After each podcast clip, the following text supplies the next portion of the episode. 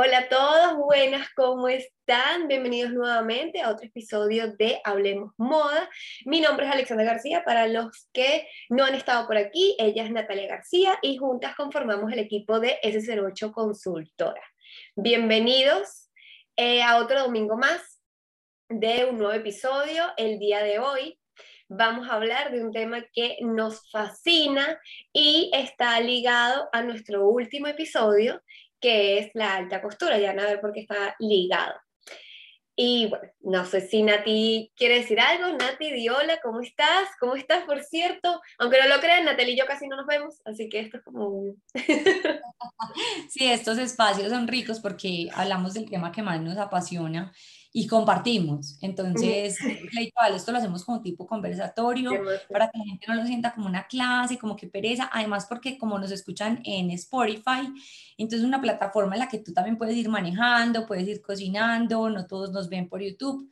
Entonces lo hacemos a manera de conversación, pero vamos a empezar con un tema que de hecho esta semana les traemos un reel porque es una marca que nos encanta, siempre nos ha servido para explicarle a la gente el ADN. Ojo, es una marca relativamente nueva para la historia del mundo de la moda, es una marca muy nueva.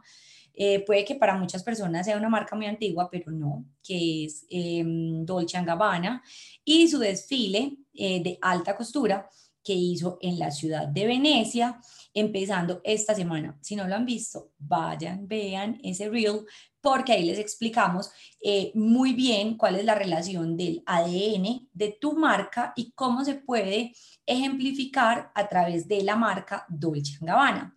Entonces, dadas estas eh, notas publicitarias, empecemos con este tema que es muy interesante porque de alguna manera la historia de la moda la historia de la moda empieza cuando el hombre se empieza a vestir, definitivamente. Lo que pasa es que se vuelve moda cuando se vuelve fenómeno y se vuelve esa respuesta a un comportamiento del hombre en sociedad. Pero hoy les vamos a hablar de, vamos a empezar a hablarles puntualmente del siglo XVIII y del reinado de María Antonieta en París, porque es tan importante María Antonieta porque digamos que con ella se empieza a hablar ya del tema, del concepto como tal de alta costura. Y un personaje muy importante es la costurera, en ese momento no existía, el diseño como tal está eh, estructurado como una carrera o como, em, digamos que se estructura a nivel de, mm, de, la de las instituciones universitarias con la Bauhaus en Alemania a, eso de los años 30, 40, no les voy a decir una fecha exacta porque no me quiero rajar aquí con el examen, pero sí, digamos que la institución, la institucionalidad del diseño de moda eh, como eh, carrera universitaria empieza realmente a partir de la creación de la Universidad de la Bauhaus en Alemania.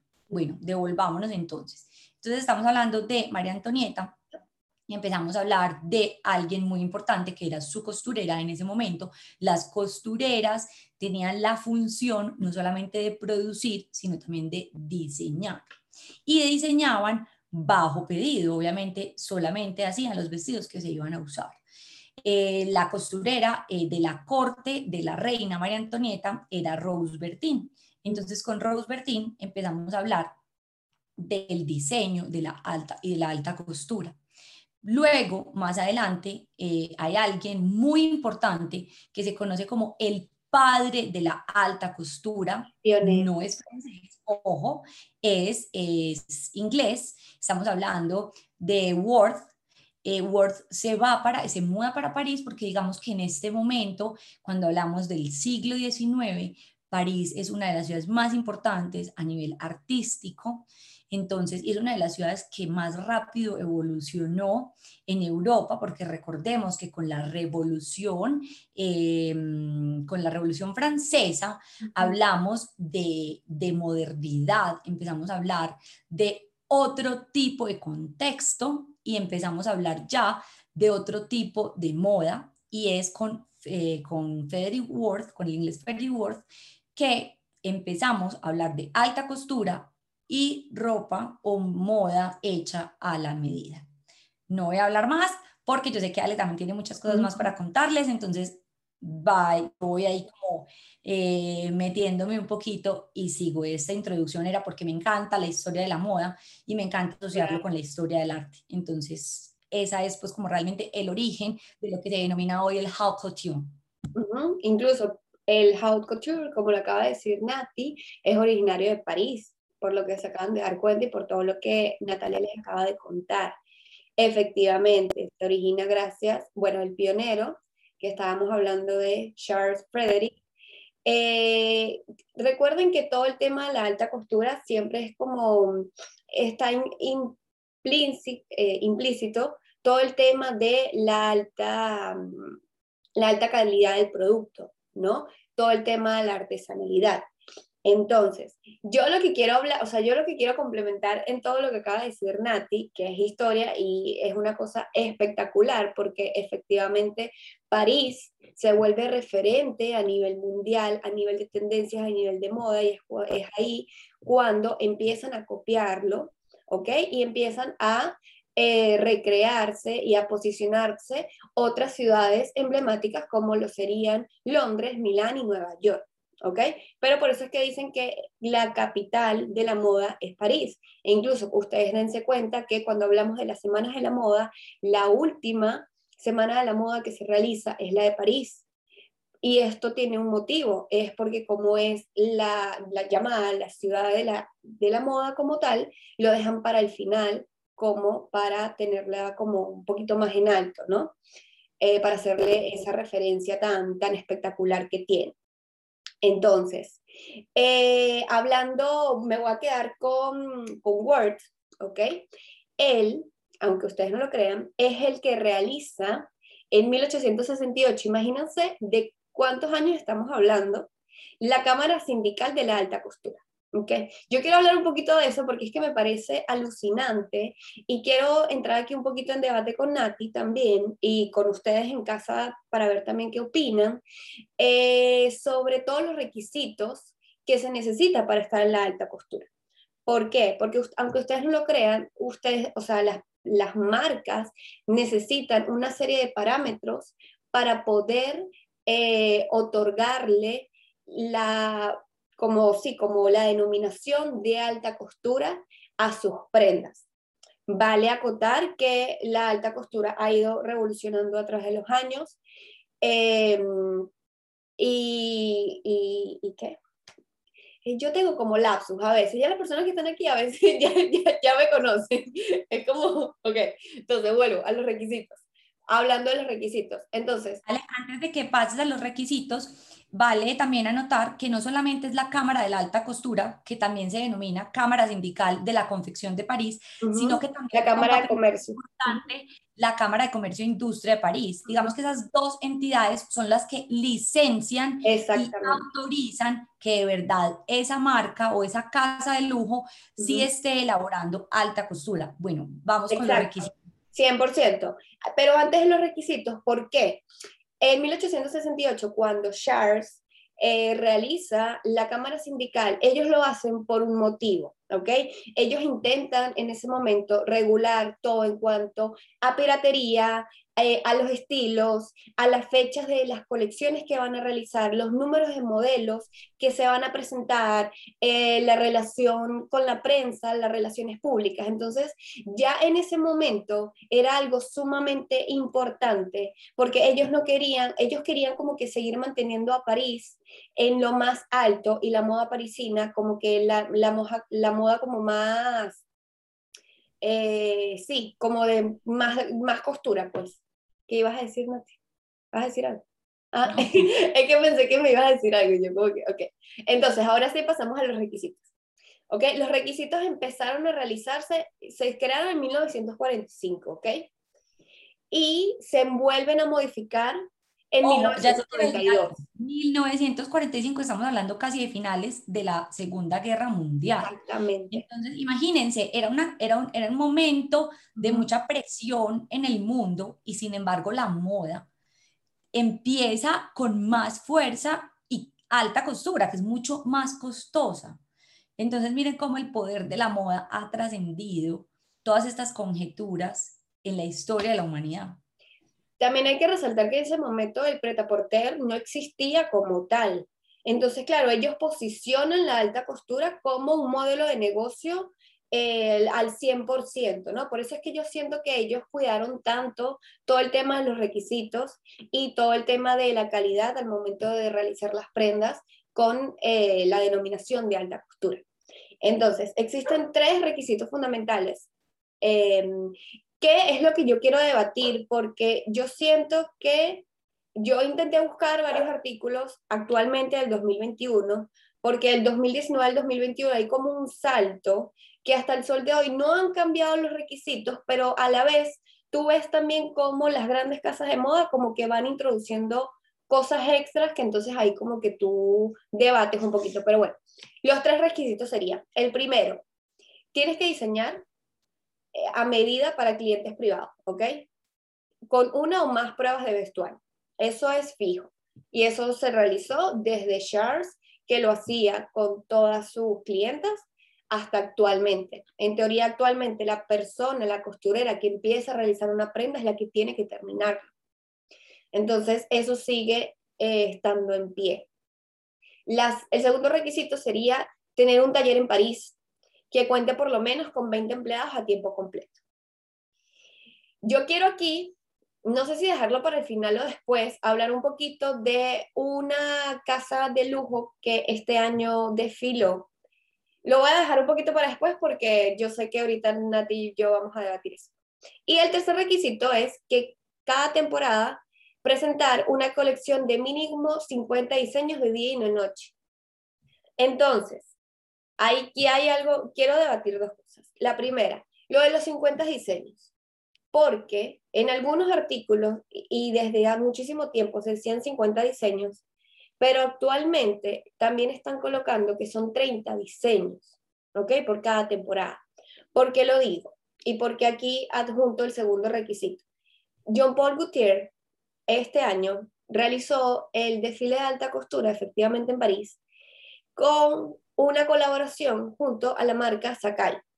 Es una colaboración japonesa. Recuerden que a nosotros nos encanta también traer todo el tema del el mercado oriente hasta aquí.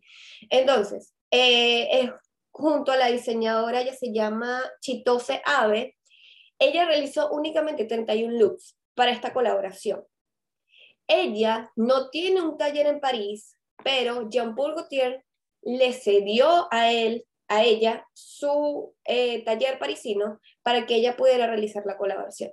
Entonces ahí es como ven, como aunque tú no tengas un taller, si realizas una colaboración, puedes utilizar el taller de la persona con la que estás.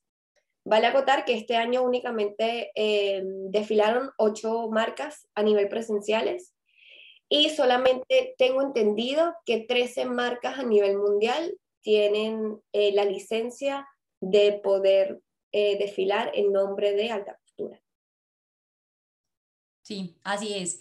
Pero yo pienso que esto va muy asociado como al contexto y es que recordemos que es otra, otro requisito, no es requisito, pero digamos que es parte del contexto, y es que estos vestidos no son para la venta. Estos vestidos se guardan en la Cámara de Comercio e Industria en París, están todos en un archivo muy bien guardados. Estos vestidos, digamos que, ¿qué es lo más interesante también de la alta costura? Digamos que ahí es donde la moda se hace arte, porque digamos que es, no es comercial, el arte sí es comercial, pero digamos que este tipo de vestuario lo adquieren solamente los museos, se han expuesto, hay unas exposiciones fijas que encontramos, por ejemplo, en, Estados Unidos, en el Met, en Nueva York, eh, otros que encontramos en diferentes museos en París.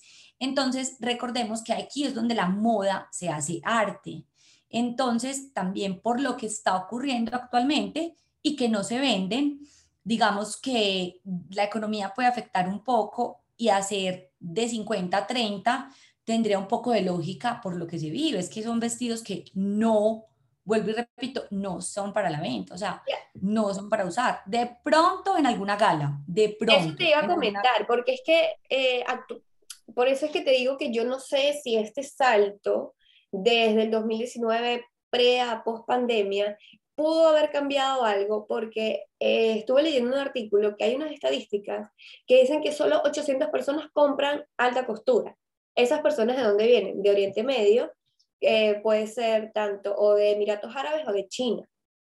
Y ronda aproximadamente entre 10.000 a 600.000, si no me equivoco, o a un millón de dólares eh, la prenda. Entonces ahí es cuando tú dices, cuáles son las partes de que no se venden o en qué momento empezaron a venderse una que otra prenda.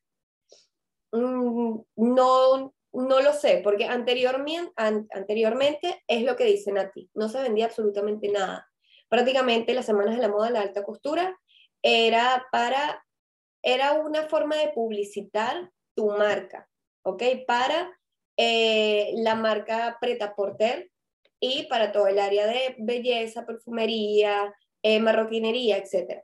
Entonces, que esa es la parte que... Belleza, marroquinería y accesorios son los que hacen que se mantenga la alta costura. Exactamente. los que pagan la alta costura. Otra cosa muy importante es que no solamente se publicita la marca, sino que se reafirma una vez más y se cuenta el relato que hay detrás de la misma a nivel estético. Se cuentan y se recogen todos esos valores de marca y hacen que ese ADN se reviva, se revitalice cada año y sea aún más fuerte. Por eso al principio yo les decía, el, la alta costura es muy importante para explicar el ADN de una marca, porque de hecho es uno de los factores eh, fundamentales por los cuales se exhibe y se realiza la alta costura, le sirve a las marcas para resaltar todo ese ADN. Sí, incluso este año estaban comentando que gracias a todo el tema de que el año pasado eh, cancelaron muchísimos eh, desfiles ¿no? Por todo el tema del COVID, em, los, diseñadores creativos tuvieron como que más libertad creativa al momento de realizar las colecciones de este año, porque era como que, ok, un volver a empezar literalmente desde cero. E incluso eh, María García Curie, que es la directora creativa de Dior, ella, imagínense cómo es lo importante del contexto, como eh, les hablaba Nati hace poco de cuando se crea eh, la Cámara Sindical, que fue prácticamente post Segunda Guerra Mundial, ella retoma el New Look, que sabemos que Dios lo realiza luego de la Segunda Guerra Mundial. Entonces ahí es cuando ella vuelve y pero lo plasma con los acontecimientos que están pasando y con la esencia del ADN que tiene ella en este momento, pero recoge la historia. E incluso hay una, hay una marca que, que desfiló también este año, que es una diseñadora india, se llama mm, Viscialo, ya, te digo cómo se llama. Em, sí, Vaishalis. Primera vez que, que, que desfila esa marca. Y ella quiso traer como que todo el origen de su país y de su cultura, pero transformarlo en alta costura y es la cosa más espectacular que existe. O sea, y, y es ahí cuando te das cuenta de cómo transmiten y cómo comunican eh, la forma de vender su producto. Yo creo que la alta costura no debería no de, morir, sinceramente. Siento que es el momento en que los diseñadores más creativos se pueden poner porque no están pensando en comercializar, sino están pensando en crear y sobre todo en tener coherencia con el ADN. Y por eso es que salen desfiles tan espectaculares como el de este año. Incluso recuerda que este año volvió Balmain, luego fue Balmain que volvió, ¿no? Luego de 50 años. Recuerden que Cristóbal dijo, hasta aquí, no desfiló más, unos años antes de su muerte, y actualmente vuelve y es así como que, wow, qué espectacular, como grandes casas de lujo. No, Cristóbal es Valenciaga, Ale. Cristóbal ah, Valenciaga. Yo decía, Balmain me suena, me suena, me suena. Valenciaga. Y ahí es cuando tú dices, qué belleza, porque es como que volver a surgir otra vez y cómo ver otra vez esa marca eh, renacer. Entonces, bueno, es lo que dicen a ti. Incluso, por eso es que te digo que no sé si hay unas partes que van cambiando, por ejemplo, lo de las prendas, porque a nivel de horarios de, de producción de prenda, sabes que era mínimo 700 horas. Ahora están diciendo que son 500. Entonces, pero en teoría... De la tecnología también, digamos que es que antes eran porque hay muchos procesos que, hay muchos procesos que uno de los pilares fundamentales de la alta costura es que se ha elaborado a mano. Pero digamos que han venido procesos que la alta costura también ha tenido que ir permitiendo entrar por factores de tiempo, es que el mundo se mueve mucho más rápido, estamos muy globalizados. Digamos que al principio los franceses dijeron, listo, vamos a dejar entrar los italianos. Después de los franceses, los primeros que pudieron entrar a esta lista, que se renueva cada año, fueron los italianos. Entonces empezamos con las marcas muy nuevas, con un Versace, es que Versace empezó apenas en los 80, es muy nueva. Empezamos con un Valentino, Valentino sí tiene mucha más historia, empezamos con un Valentino, eh, con un Giorgio Armani. Entonces es como para las personas que nos visit, que están pensando visitar Milán, les recomiendo un museo que se llama Armani Silos, donde están expuestas la mayoría de las piezas más emblemáticas de Giorgio Armani. Es espectacular, es un definitivamente es un museo de alta costura y arte. Eh, entonces, es, eh, eh, digamos que la alta costura se ha tenido que ir incorporando con los cambios y con el contexto social. Entonces es donde vemos que no solamente ya están diseñadores franceses, que luego le abrieron la puerta a los diseñadores italianos, pero digamos que mira que la alta costura, los que permiten estar ahí como alta costura, son marcas que transmiten muchísimo la tradición y origen del lugar donde fueron creadas. Es que hay mucha polémica, de hecho en nuestro reel alguien comentó y yo le dije, cuéntanos por qué no estás de acuerdo con Dolce Gabbana. Eh, pero eso ya pues sí es chisme mediático de moda, pero digamos que, digamos que sea como sea, independientemente de quién haya detrás, son marcas que narran muchísimo su origen, que nunca dejan perder esa tradición. Entonces, digamos que, por ejemplo, Dolce Gabbana y Versace definitivamente son Made in Italy y cuentan la historia italiana. Y que más que el panorama de una ciudad como Venecia, que en algún momento Venecia fue la ciudad más importante de Italia y del mundo, porque digamos que si miramos en el mapa estratégicamente Venecia, se encuentra casi que dándole la cara al frente a la entrada de Oriente. Entonces, digamos que por ahí se comercializaban muchos productos. Entonces, ¿cómo no se va a comercializar los textiles? Entonces, miremos cómo definitivamente Francia sí abre, sí se abre y empiezan a entrar diseñadores nuevos, pero ojo, hagan un análisis muy exhaustivo. Esos diseñadores nuevos que están entrando, ¿cómo es su ADN? ¿Qué pretenden contar y cuál es el relato de marca para estar ahí? Es lo que te estoy comentando con respecto a que también están dejando entrar colaboraciones. Esto no era permitido hace unos años atrás, no existía. Esto de que acaba de hacer John Paul Gaultier con la marca japonesa fue, o sea, todo el mundo estaba a la expectativa de qué iba a pasar, cómo iba a incorporar eh, todo el ADN de esta marca para incorporarlo a John Paul Gaultier. Entonces ahí es cuando tú te das cuenta de que sí, van avanzando ya los requisitos, obviamente es algo que, que, está, que está escrito en un papel, pero no, o sea, yo siento que ya no es como, como algo que tiene que ser sí o sí, o sea, como que los requisitos están, lo más probable es que lo del taller. Siga, un poco.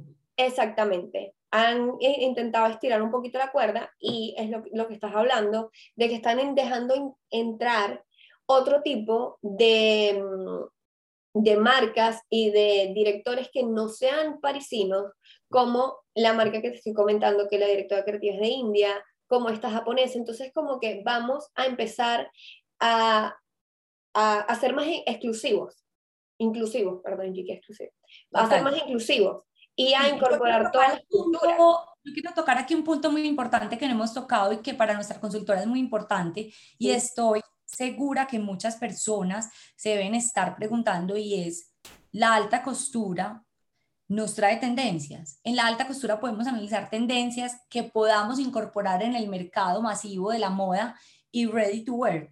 Esa pregunta con seguridad se la están haciendo y aprovechemos este espacio para que les contestemos, porque es una pregunta que fijo, la gente se hace y dicen, bueno, pero si es tan artística, si eso que vemos en pasarela realmente es tan conceptual, ¿cómo lo vamos a llevar al mercado? ¿Y cómo podemos sacar provecho de esas tendencias? Sí, salen tendencias de las semanas de la moda, la alta costura, ¿ok?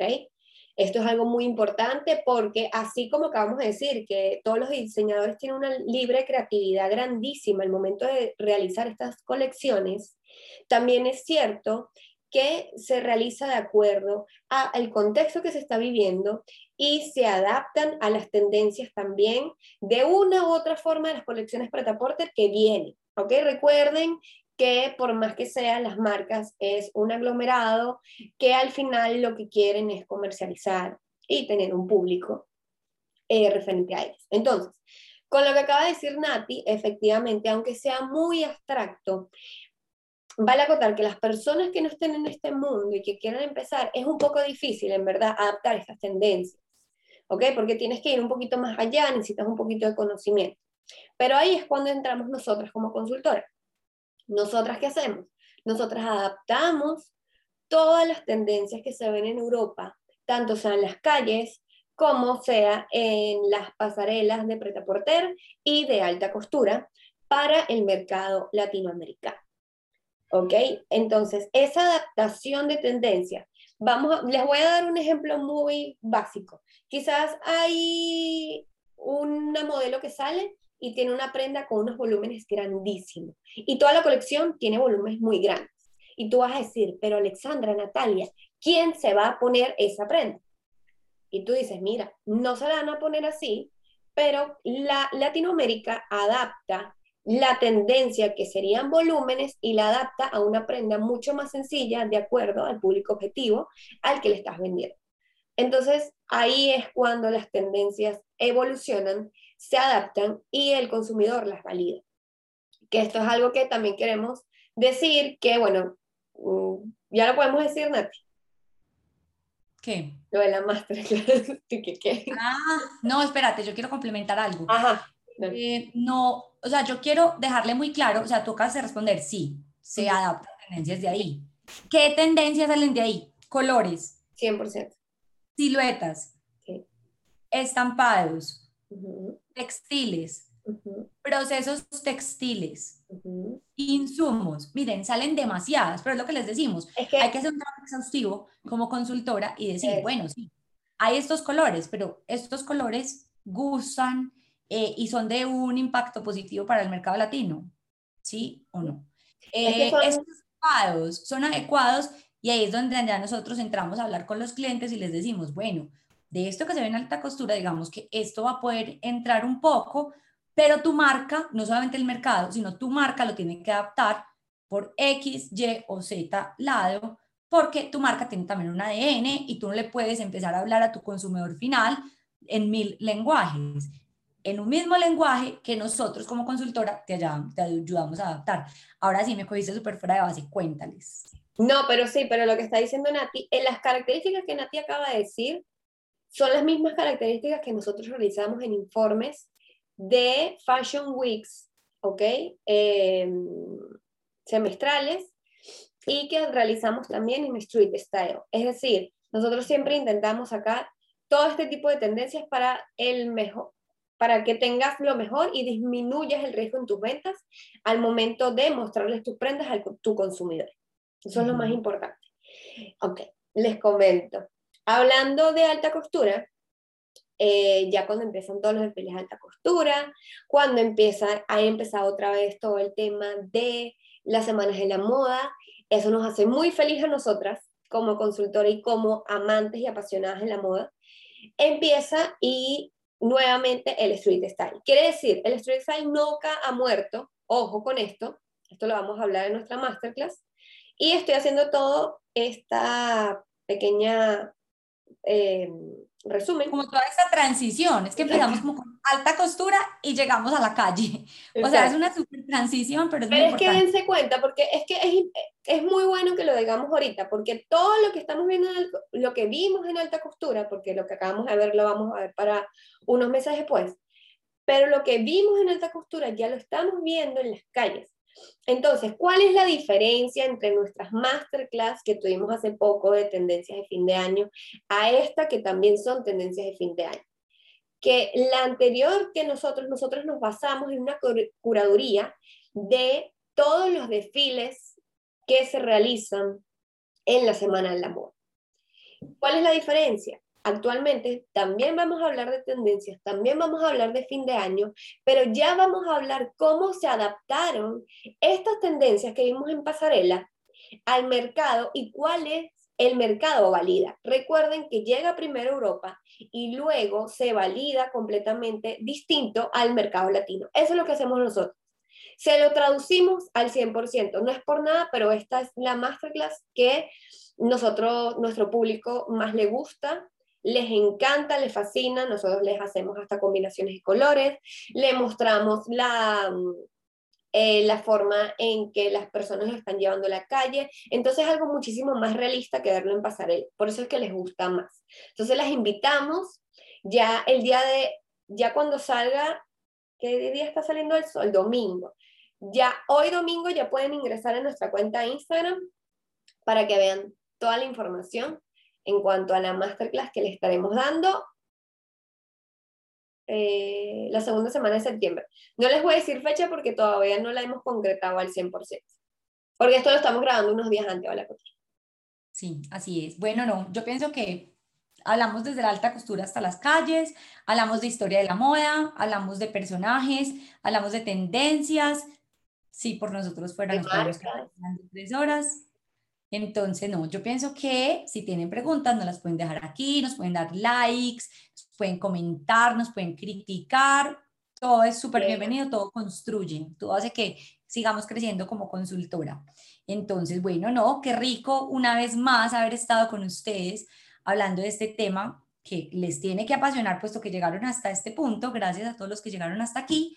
Y recuerden seguirnos en todas nuestras plataformas y estamos en Instagram como arroba S08-consultora y ojalá se inscriban muchísimos a esta masterclass que está espectacular. Les mandamos un beso enorme y nos vemos el próximo domingo. Bye.